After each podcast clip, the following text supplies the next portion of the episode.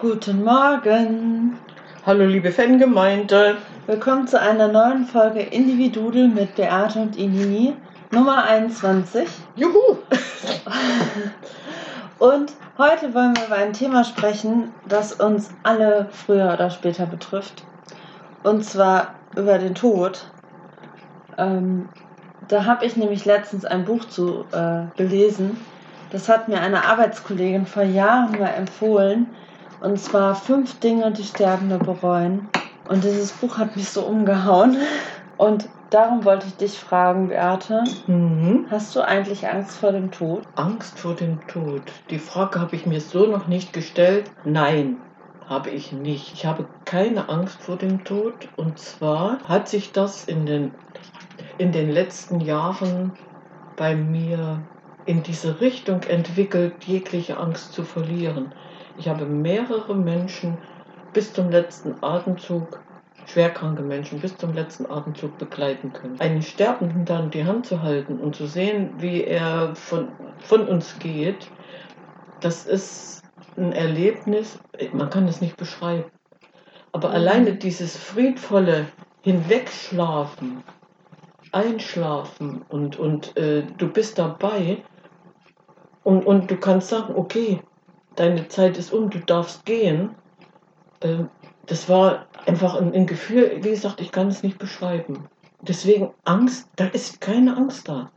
Hm. Ja, im ersten Moment habe ich eben gedacht, wenn man so viel, wenn man so Kontakt hat mit Leuten, also in dem Alter auch ist, in dem irgendwie auch schon Freunde sterben oder halt Verwandte, dass man dann erst Angst davor hat. Aber ich glaube, wenn, wenn man das so wie du so erlebst, so, dann hat man das, geht man da auch in einem gewissen Frieden mit um. Also, weil es ist ja, es ist ja wirklich was Endliches und dieses, ja, in Frieden damit sein und das so mitzuerleben, das hat die Freundin im Buch halt auch immer wieder und so gut beschrieben. Wie sie die Menschen bis zum Ende begleitet hat, ja. Ja. Mhm. Und ich war, ich war so fasziniert von, von dieser Frau, die, weil ähm, sie erstmal so ihre Lebensgeschichte beschrieben hat, also so ihren Lebenslauf, dass sie ganz, also sie ist in Australien aufgewachsen und hat zehn Jahre in der Bank gearbeitet, in der Bankbranche und hat dann für sich aber immer mehr und mehr gemerkt, dass das nichts für sie ist und ist, hat angefangen zu reisen und ist irgendwann nach, ähm, war in England, hat da auch eine ältere Dame begleitet und hat da gewohnt und ist dann irgendwann nach Sydney gegangen, also wieder zurück Mhm. und hat dann dort ältere Leute gepflegt, also bis zum Schluss Mhm. und dann hat sie Häuser gesittet. Also hat dann teilweise, wenn die Leute gestorben sind, danach dann noch dort gewohnt und ähm, Bis die Familie dann entschieden hat, was daraus wird, ne? Genau, Mhm. und ich fand das so faszinierend, so diesen Lebensstil und so diese, dieses Vertrauen. Und äh, es gab Phasen, da sagte sie, da wurde sie halt weiterempfohlen, dann wusste sie drei, fünf Monate im Voraus schon, wo sie dann wohnen würde oder arbeiten würde. Mhm. Und dann gab es aber Phasen, da war dann ein Job vorbei und dann hat sie teilweise im Auto geschlafen und wusste nicht wohin. Heimatlos. Und da, Mhm. also da, das fand ich so spannend. Und das passt eigentlich auch zu dem, was die Leute am meisten gesagt haben, was sie bereuen. Und zwar, das war nicht darauf gehört, also nicht auf sich gehört zu haben, sondern das, was von einem erwartet wurde. Und halt nicht den Mut gehabt haben, sich treu zu bleiben. Sich selbst treu zu Sich bleiben. selbst treu zu bleiben. Du kannst ja dann unser letztes Thema damit schon wieder verbinden. Selbstzweifel. Ich zweifle an mir. Mache ich das richtig? Warum bin ich überhaupt am Zweifel? Und wenn man sich nicht selbst treu bleibt, macht man das ja nicht für sich, sondern für die anderen. Mhm. Und wenn du dann dein Leben umkrempelst, kann ich mir gut vorstellen, also äh, zu sagen, okay, ich lebe jetzt das, was mir gut tut, Ja, selbst wenn ich morgen nicht weiß, wo ich was zu essen herbekomme. Genau. Und das Ja, hat sie so ja, komplett gelebt, weil sie wirklich so, Hat sie durchgezogen. das hat sie so durchgezogen. weil sie sich so treu geblieben ist. Sie hat einfach vertraut und ist dem so gefolgt, wie es so passiert. Und ähm, ich glaube, wenn sie auf andere Leute gehört hätte, die hätten gesagt, du kannst doch nicht ähm, ohne Wohnung leben, du kannst doch nicht von Haus zu Haus und von Job zu Job und du brauchst doch Sicherheit. Ja, aber genau, weil sie ja höchstwahrscheinlich als Bankangestellte oder eine höhere Stelle hatte. Ja. So, und aus diesem Leben rauszukommen, um dann auf der Straße zu landen, das sind ja Welten dazwischen. Und für, für die Außenwelt ist das ja gar nicht akzeptabel, ne? Ja, und sie hat halt auch äh, gar nicht so viele Möbel und so gehabt, sondern sie hatte dann ein Auto, das hat sie irgendwann Reiskörnchen genannt. Das fand ich so süß, weil das so klein war. Ach so, Und, äh, hat im Reiskörnchen gepennt. ja, Ja. und hatte auch gar nicht so viel Möbel. Also irgendwann, sie hat immer wieder so auf sich gehört und ist irgendwann umgezogen und hatte dann auch so ein Häuschen. Und ähm, da hat sie das erlebt, dass die ganze Nachbarschaft ihr geholfen hat. Also jeder hat irgendwelche Möbel gebracht und gesagt, hier, das habe ich noch über. Und schwuppdiwupp war das Haus voller Möbel. Konnte sie sich dann einrichten. Ja, also das, das Aber überleg hat mal, mich sehr ja, überleg mal von so einer Karriere, so ein Absturz in Anführungsstrichen.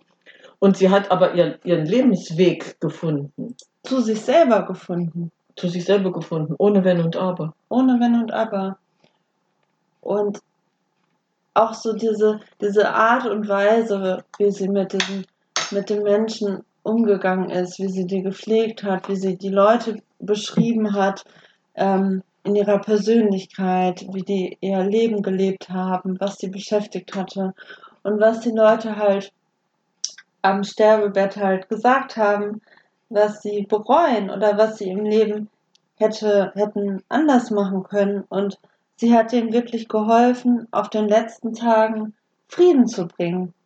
Und wie war ihr Weg dann, ihnen zu helfen? Sie hat einfach ihre Zeit, die kostbar, in Anführungsstrichen, die kostbare Zeit zur Verfügung gestellt und hat sich mit denen unterhalten. Sie hat ihnen zugehört, sie war einfach da. Und man konnte sich von der Seele reden, Ja, also sie bevor hat, man geht. Oder, sie hat die ja, wirklich professionell gepflegt ja, ja, aber trotzdem war sie ja da. und sie hat zu den Leuten immer eine Freundschaft aufgebaut. Siehst du? So, das war's. So, das ist Mhm. wirklich persönlich und sich Mühe gegeben, die Leute wirklich kennenzulernen. Mhm.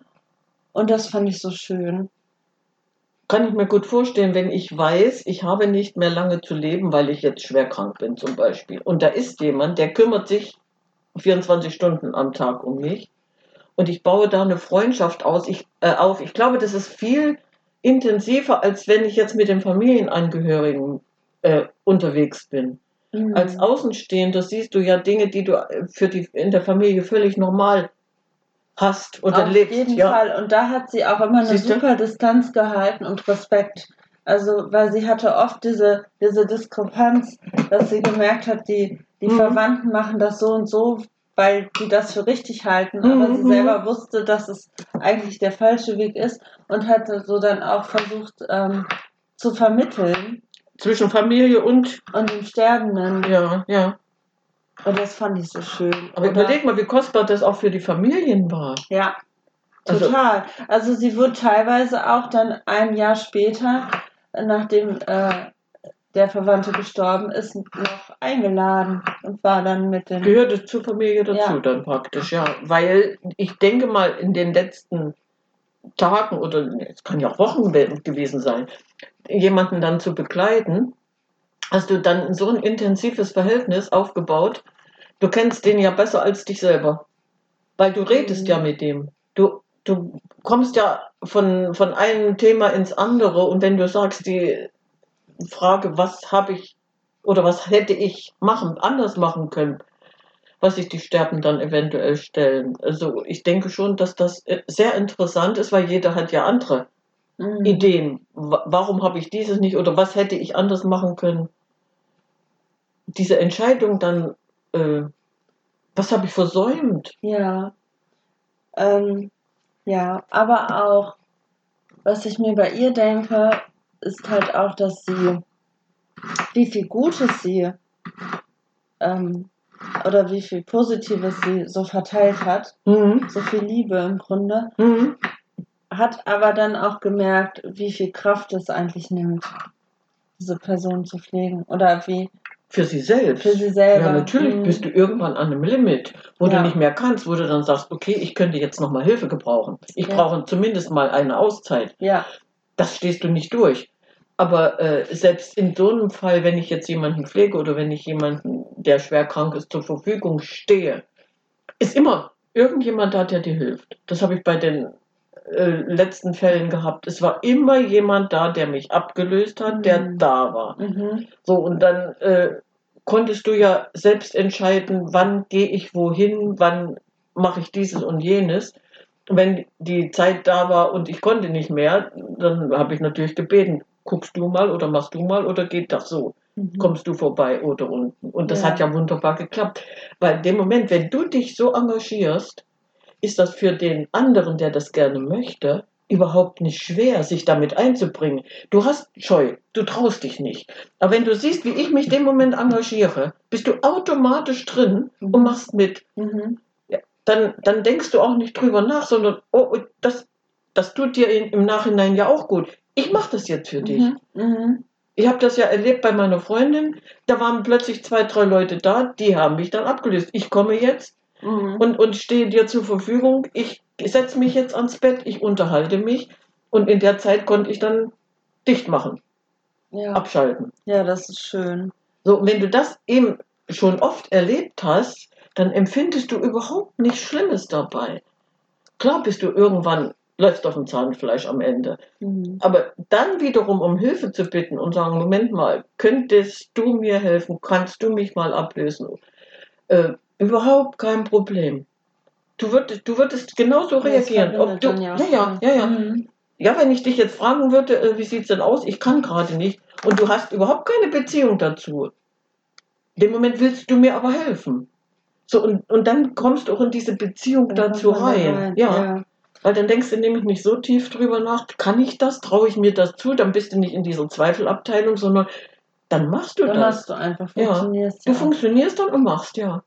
Ich wollte jetzt noch mal so ein bisschen drauf eingehen, Mhm. was so die fünf Dinge waren. Ja, komm, erzähl mal die Also- anderen noch. Genau, das erste war ja das äh, nicht den Mut haben, sich treu zu bleiben. Mhm. Das zweite war, zu viel gearbeitet zu haben. Mhm. Und dass es im Grunde ähm, auf das Gleichgewicht ankommt zwischen Arbeit und den anderen Teilen des Lebens. Und ähm, dass der Prozess oft wichtiger ist als das Ergebnis.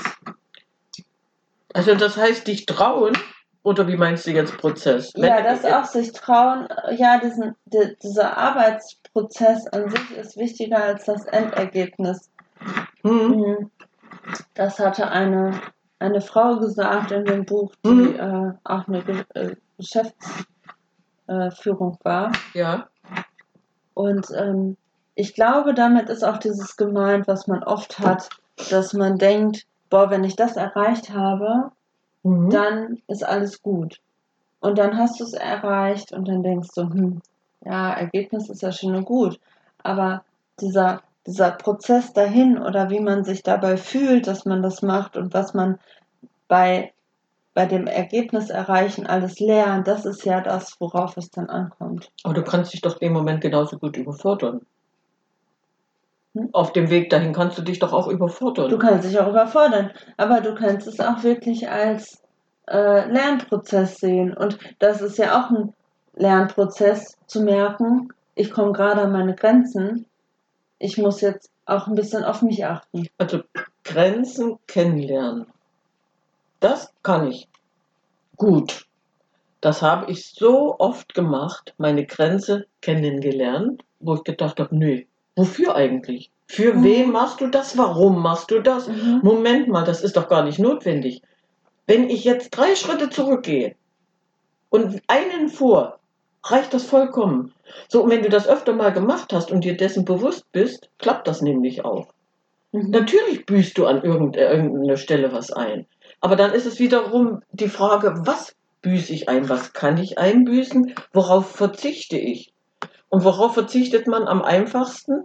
Auf materielle Sachen. Mhm. So, und wenn ich mir diese Materie dann wegdenke und denke, brauche ich das überhaupt? Nee, ich brauche es nicht. Mhm. Ich verzichte darauf und plötzlich geht es dir viel besser, als du das vorher geahnt hast.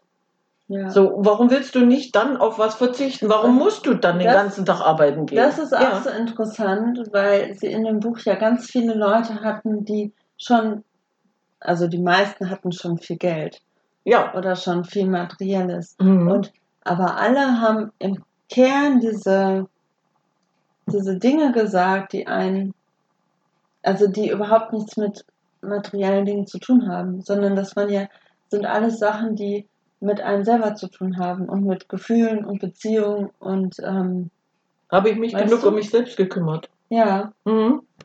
ähm, Also diese Selbstliebe. genau. Gelebt. Die habe ich nicht gelebt, wenn ich funktioniere. Nee, Gar die nicht. hast du nicht. Nee. Und dann kommt man ganz gut auch zu dem dritten Punkt, und Mhm. zwar, das war, äh, es ging auch um Mut, und zwar nicht den Mut gehabt, Glück, ähm, Mhm. Gefühle zu zeigen. Mhm. Oh, das ist aber ein Thema breit gefächert. Ja, das ist breit gefächert. Also einmal ähm, Hinterbliebene positiv zu beeinflussen. Mhm. Ähm, es kommt nicht darauf an, was man besitzt, sondern äh, was man anderen gegeben hat. Und da war eine Geschichte von einem Mann, der am, am Ende ganz traurig war, Mhm. weil er gesagt hat, meine Kinder kennen mich gar nicht wirklich. Die wissen gar nicht, wer ich wirklich bin. Und boah, das fand ich auch irgendwie so traurig. Und er hat wirklich am Ende erst so seinen Kindern wirklich seine Gefühle gezeigt oder wer er wirklich ist. Und so konnten die dann in Frieden gehen. Oder er konnte dann in Frieden gehen. Also das ist ja auch nochmal, Welche Also- Beziehung habe ich zu dem anderen? ja, aber es ist ja nochmal auch in Verbindung mit der Arbeit. Also wenn du nur arbeitest und nur funktionierst und die Kinder dich gar nicht wirklich kennenlernen, also sowas da in dem Fall, Mhm. äh, dass Mhm. sie gar nicht wissen, wer du wirklich als Mensch bist. Aber das kannst du doch auf den heutigen Alltag total eins zu eins rüber projizieren. Die Eltern, die arbeiten gehen müssen, die arbeiten und wie viel Freizeit haben sie dann für ihre Kinder? So, wenn ich in der, also selbst in der heutigen Zeit kann ich mir gut vorstellen, dass viele Kinder einfach äh, diese, diese Spielstunde vermissen. Gut, sie haben sie nie kennengelernt, aber andererseits würden sie die trotzdem vermissen. Ja. Und wenn ich dann als Elternteil ja wirklich nur nach außen funktioniert habe und im Inneren versagt, Mhm. kann, kann ich mir gut vorstellen, dass meine Kinder dann irgendwann fragen, mit wem bin ich denn eigentlich groß geworden? ja, das stimmt. Und wenn du überlegst, du hast dann dem Moment erst die Chance, deinen Kindern zu erklären, Das oh, ist das ist traurig. Aber ich, ich finde, bei diesem Punkt geht es halt auch darum, ehrlich zu sein und ehrlich zu sich und seinen Gefühlen zu stehen. Mhm. Also wirklich in sich zu fühlen und dann auch wirklich ehrlich zu den Leuten zu gehen und zu sagen, boah, weißt du eigentlich, wie lieb ich dich hab? Oder Mhm. weißt du eigentlich, wie Mhm. wichtig du mir bist? Mhm. Und dass man da schon anfängt. Weil ich glaube, das ist das, was am Ende, das ist das, was am Ende zählt. Also sind wir doch wieder bei dem Thema, wir reden zu wenig miteinander, oder wie? Ja, da passt eigentlich mein WhatsApp-Status perfekt zu. Den will ich jetzt einmal vorlesen. Mach mal, lies mal. Am Ende geht es um die Liebe, die wir empfinden. Liebe, die wir geben. Für alles andere ist das Leben viel zu kurz. Stimmt. Weißt Ja, du warum? weil das hat man ja ganz oft, finde ich, wenn jemand stirbt oder plötzlich stirbt, Mhm. dass man dann denkt, oh scheiße, ich hätte ihm gern noch gesagt, wie, wie lieb ich ihn habe Mhm. oder wie, wie toll ich ihn fand oder wie ich ihn, ähm, ja, was, was ich an dieser, an diesem, dieser Person geschätzt habe. Und es ist wichtig, finde ich, zum Beispiel hatte ich das damals bei meiner Oma, Ja. die ist jetzt, das sind fast drei Jahre schon, Mhm. gestorben. Mhm. Und die war mir sehr, sehr wichtig. Und wir hatten eine ganz en enge Bindung und Beziehung zueinander. Ja. Also sehr eng, sehr freundschaftlich. Mm. Und sie ist auch ganz plötzlich gestorben. Da hat keiner mit gerechnet. Aber nachdem ich den Anruf von meinem Papa erhalten habe, dass sie gestorben ist, war ich relativ schnell im Frieden mit der Sache. Weil ich für mich klar hatte, sie war, wusste ganz genau, dass ich sie lieb habe und ich wusste ganz genau, dass sie mich lieb hatte. Ihr habt ja vor euch auch aussprechen können. Weil, weil wir Ja. immer ehrlich zueinander Mhm, waren. Und ja. ich weiß noch, ich hatte, das war zwar lange vorher, aber ich hatte irgendwann mal abends um, um neun, hatte ich sie dann mal angerufen. Also da habe ich noch in der alten Wohnung gewohnt Hm. und habe angerufen und sie, Ines, was ist los? Ist was? Und ich so, nee, ich wollte dir eigentlich nur sagen, dass ich dich lieb habe. Das ist so schön. Und das hat mir wirklich sehr geholfen in dem Moment, weil bei uns ganz klar war, ich wusste, sie hat mich lieb und ne? Aber ehrlich, da muss man gar nicht viel reden. Schon alleine nee, diese viel reden, Aussage. diese ja. Aussage und Ja. dieses immer wieder zeigen Ja. und ähm, ja, dann im nächsten Moment habe ich gedacht, ja, sie kann jetzt im Frieden zu Opa gehen. Also sie hat ihn ja wirklich vermisst und jetzt ist es an der Zeit und jetzt äh, kann sie dort endlich sein. Hm. Für dich war das dann überhaupt nicht so grausam, sondern klar, dieser plötzliche Tod ist grausam. Traurig ist es Ja, immer noch. ja, also ich ja, vermisse ja immer noch natürlich. sehr. Die, die, die bleibt ja immer da. Aber ich weiß für mich halt auch irgendwie, sie ist für mich auch noch da. Also ja, natürlich. irgendwie, irgendwo ist sie halt auch noch da. Ines, die ist immer da. Wie oft sitzen wir hier und erzählen und dann kommt ein Satz von mir, Moment mal, ich überlege mal, wie Omi, hat, wie Omi das gemacht hat. Ja, Ach, ach, fällt mir ein, ich habe mal drüber nachgedacht. Ach, Omi hat das gemacht. Wieso bin ich jetzt nicht auf die Idee gekommen? Die ist immer da. mhm. Das heißt also, du erzählst ja mindestens ein, zwei Mal in der Woche von Oma. Mhm. Die ist ja nicht weg. ja, Und alles, was Oma wusste, äh, bleibt ja auch bei dir. Das gibst du auch der nächsten Generation weiter. mhm. Wie war das mit Omi? Ja, das war so und so, aber die hat eine ganz andere Zeit, die hat eine ganz andere Lebenseinstellung. Oh, erzähl mal so und schon bist du wieder drin. Also das Ja. passiert so oft. Ich meine, die Enkelkinder, die ihre Uroma noch kannten, die fragen heute ja auch. War das bei Omi? Ja, klar war das bei Omi. Weißt du, und, und deswegen, die ist immer da. Mhm. Und da muss ich, da muss ich jetzt auch nicht irgendwas veranstalten oder irgendwelche, ähm, wie soll ich denn sagen, Gedenkstätten schaffen, sondern das ist genau das, was ja das Leben ausmacht. Die sind immer bei uns. Ja, Also für mich ist das das Normalste von der Welt. das, das finde ich ist gerade auch ein äh, spannendes Thema, weil ich weiß noch, meine Oma hat, also von der ich ja gerade gesprochen habe, hat erzählt, mein Opa ist halt ein paar Jahre vorher gestorben und sie sagte irgendwann mal zu mir so, Ines, ganz ehrlich, wenn ich um Opa trauer, dann gehe ich doch nicht zum Friedhof und stelle mich an den Stein, sondern dann gucke ich hier dieses Bild an, auf dem er ist, hier, das im Schrank steht und weine und denke an ihn. Genau, das ist eigentlich das, das was ich damit so rüberbringen ja. wollte. Ja, dann, Ja. Da, ist, da steht ein Bild, da gucke ich an und da, äh, was hättest du jetzt gemacht? Mhm. So, weil ne, das ist doch die, die nächste Beziehung, die einfachste Beziehung. Mhm. Und, und genau das ist der Punkt, wo ich immer denke, okay, zum Glück ist jeder Mensch anders. Zum Glück hat jeder eine andere Einstellung dazu. Zum, es braucht jeder einen anderen Umgang damit. Und ich bin derjenige, der ähm, sagt, das ist dein Leben, das ist deine Entscheidung. Und natürlich, selbstverständlich akzeptiere ich das. Und wenn du jeden Tag zum Friedhof gehen musst und musst Blumen hinstellen, natürlich akzeptiere ich das, weil das ist dein Leben. Jeder hat ja auch eine eigene Art zu trauern. Richtig, richtig. Das ist ja Richtig. vollkommen okay Ja, und aber- wichtig. Ja, aber äh, Trauer und Trauer, ich, ich kann natürlich in einer Trauer versinken.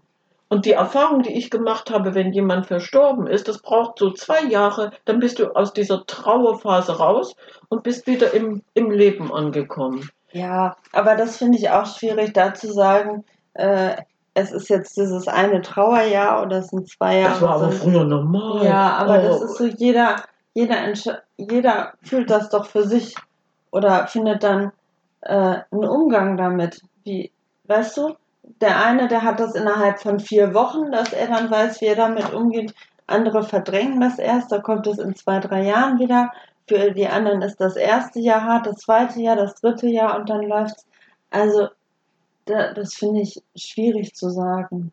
Ja, aber darum geht es, das meine ich ja. Früher war, war das ja, äh, die, die Menschen waren ja geprägt in diese Richtung. Wenn jetzt ein Angehöriger verstorben war, ob das jetzt, meistens war es bei den Frauen, ja, wenn, wenn der Mann verstorben war, ich gehe jetzt einfach 100 Jahre zurück, dann musste die Frau ein Jahr lang in Schwarz gehen und trauern. Kam die natürlich auf die Idee, vorher ihre schwarzen Sachen auszuziehen und hatte vielleicht zufällig mal um die Ecke ihre Jugendliebe wieder getroffen, dann war die verschrien, dann ging gar nichts mehr. Aber wenn du überlegst, äh, allein diese Prägung, die ist ja noch in uns. Das hat sich doch aber erst die letzten, würde ich sagen, so die letzten 30 Jahre verändert. Mhm. Ja, weil das von Generation zu über Ja. Generation übertragen wurde. Ne? Ich fand das damals immer grausam. Mhm. Und meine Oma, die hat eben getrauert. So, und äh, die lief in schwarz. Sie hatte keinen Grund, aber sie, ja, es, es war ja nicht, dass sie jetzt ein, ein Mann war oder was. Das war damals nicht so. Aber äh, nein, ja, was sollen die Leute von mir denken? Und dann kommt der Mama wieder in diesem Thema drin. Es ging doch nicht um dich persönlich. Es ging, keiner hat es interessiert, wie es dir gegangen ist. Du musstest den Schein nach außen wahren. Ich bin in Schwarz unterwegs. Okay, die hat ihren Mann verloren. Die trauert. Die trauernde Witwe. Was sie hinter der verschlossene Tür gemacht hat, war ja dann egal. Aber diese Scheinheiligkeit kam ja auch noch dazu. Ja. So, und und äh, ich meine, wir sind damals schon so aufgewachsen, aber wir hatten eine andere Einstellung. Also uns, Mhm. uns hat das schon gar nicht mehr so Tangiert. mitgenommen. Ja, nee, gar okay. nicht mehr. Nee. Gut. Die vierte Sa- Sache war, Mhm. Freundschaften erhalten, auch wenn es schwierig ist. Aha. Und? Und ähm, sich, also das war dann so der nächste Punkt, auch sich selbst mehr Freude zu gönnen.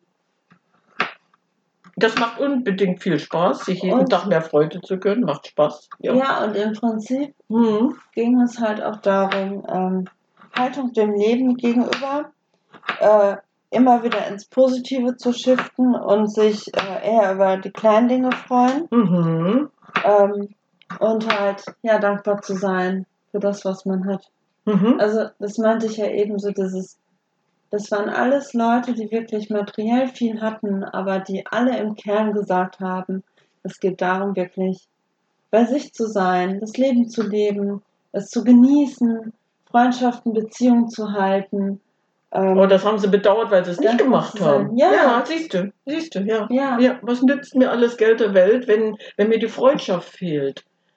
Ich habe doch lieber zwei, drei Freunde, auf, da kann ich mich hundertprozentig drauf verlassen. Und dann, ja, bin ich Ja. doch, bin ich doch nie allein.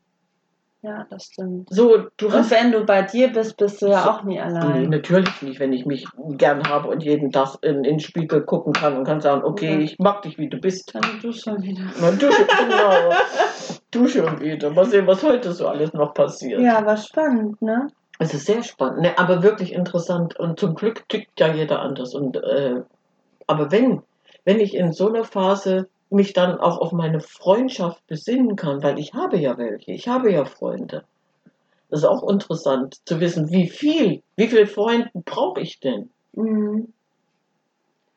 Brauche ich, brauche ich jetzt wirklich zehn Freunde? Ja, und Hm? Freunde kommen und gehen ja, also Ja. je nach Lebensphase auch. Aber ich fand das so spannend. In dem Buch war halt ein Kapitel, da musste ich dann wirklich weinen, Mhm. Weil äh, die Autorin dann ähm, für eine Frau äh, Freunde herausgesucht hat, also die Namen und Adressen, und dann hat die Frau mit ihrer Freundin telefoniert, Ja. stundenlang, und am Ende des Tages ist sie gestorben. Konnte sie sich verabschieden? Ja, boah, das hat mich so Das berührt. glaube ich dir. Das glaube ich dir. Und es gibt viele Fälle, denen, denen sowas passiert.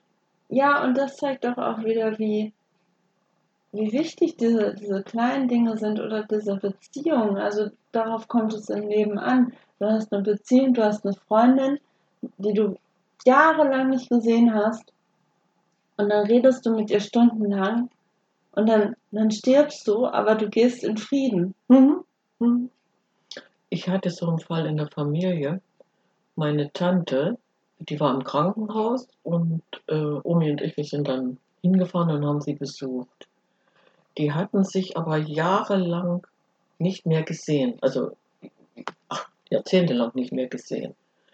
Und äh, waren auch jetzt nicht die Schwägerin, ja. Die waren aber jetzt auch nicht so eng befreundet, dass du sagen kannst, die hatten sich viel zu sagen. Und als wir dann ins Krankenhaus gefahren sind, die hatte sich einen Oberschenkelhals gebrochen. Es war jetzt nichts Lebensgefährliches. Und wir sind dann ins Krankenhaus gefahren und haben sie besucht. Und meine Mama wollte sich mit ihr aussprechen. Ja. Ja, wenn du 20 Jahre lang nichts zu sagen hast. Und die Weil hat sie nicht, und die hat sie nicht erkannt. Die hat nur mit mir gesprochen. Die wusste nur, wer ich war. Ach, hey. Und die, äh, erzähl, äh, erzähl mal deiner Mutter. Die saß daneben und sie sagte mal, ja, er, er sagt das mal deiner Mutter. Weißt du, wie schlimm das war für, Ja, für Omi? schlimm. Die sitzt daneben und wird übersehen, weil sie sie nicht mehr erkannt Ja, hat. das ist schrecklich. und das möchte ich auch nicht erleben. Mhm. Also das hat mich so geschockt. Dachte, na gut, ich konnte ihr ja, ja, ich, ich sage ihr das, alles klar, das, natürlich richte ich ihr das aus. Und Mhm. das war richtig toll. Für meine Tante war das toll. Aber Oh, von meiner Mama war das grausam. Ja, das ist schlimm. Ja, du sitzt daneben und die erkennt dich nicht. Und sie sagte, ich meine, sie ist danach wirklich verstorben. Mhm. Äh, Und sie sagte, das, das hat mir so leid getan. Ich hätte jetzt die Chance gehabt, nochmal mit ihr über die letzten 20 Jahre zu reden. Mhm. Und es ging nur um Kleinigkeiten, über die sie sich immer äh, nicht verstehen. Also sie konnten sich nicht verstehen. Das ging nur um Billeballe und da haben sie sich gestritten. Ne? Ja, Aber das ist auch so ein Erlebnis. Man, man, man kann eins zu eins immer zusammenzählen. Ja, es ist dann auch, wenn es so, so endlich wird, Mhm. dann ist das bei jedem nochmal so, "Ah, vielleicht sollte ich jetzt. Mhm. Mhm. Aber alle, allein diese Ahnung, diese Ja. innere Ahnung, Ja. lass uns Mhm. da mal hinfahren. Mhm. Ich möchte noch mal mit ihr reden. Wie gesagt, sie war ja jetzt nicht irgendwie todkrank oder was. Mhm. Dass man das spürt. Aber sie hat das gespürt, ja. Und da musste ich jetzt gerade auch nochmal an Oma denken, Mhm. weil ich weiß noch genau, das war, es war im Mai Mhm. und es war ein richtig warmer Tag. Und an dem Tag ging es mir so beschissen. Das weiß ich noch. Ich war draußen und lag auf der Liege draußen mit Mhm. einer dicken Decke. Im Mai. Na gut, Im muss ja Mai. nicht 20 Grad im Schatten sein. Ja. Aber Mhm. ich weiß noch, Ralf hat sich richtig Sorgen um mich gemacht Ja, und hat gesagt, Inini, Das was ist mit- los mit dir? Ich mache mir so Sorgen um dich. ja. Und im Nachhinein bin ich fest davon überzeugt, dass ich das gespürt habe, dass sie gestorben ist.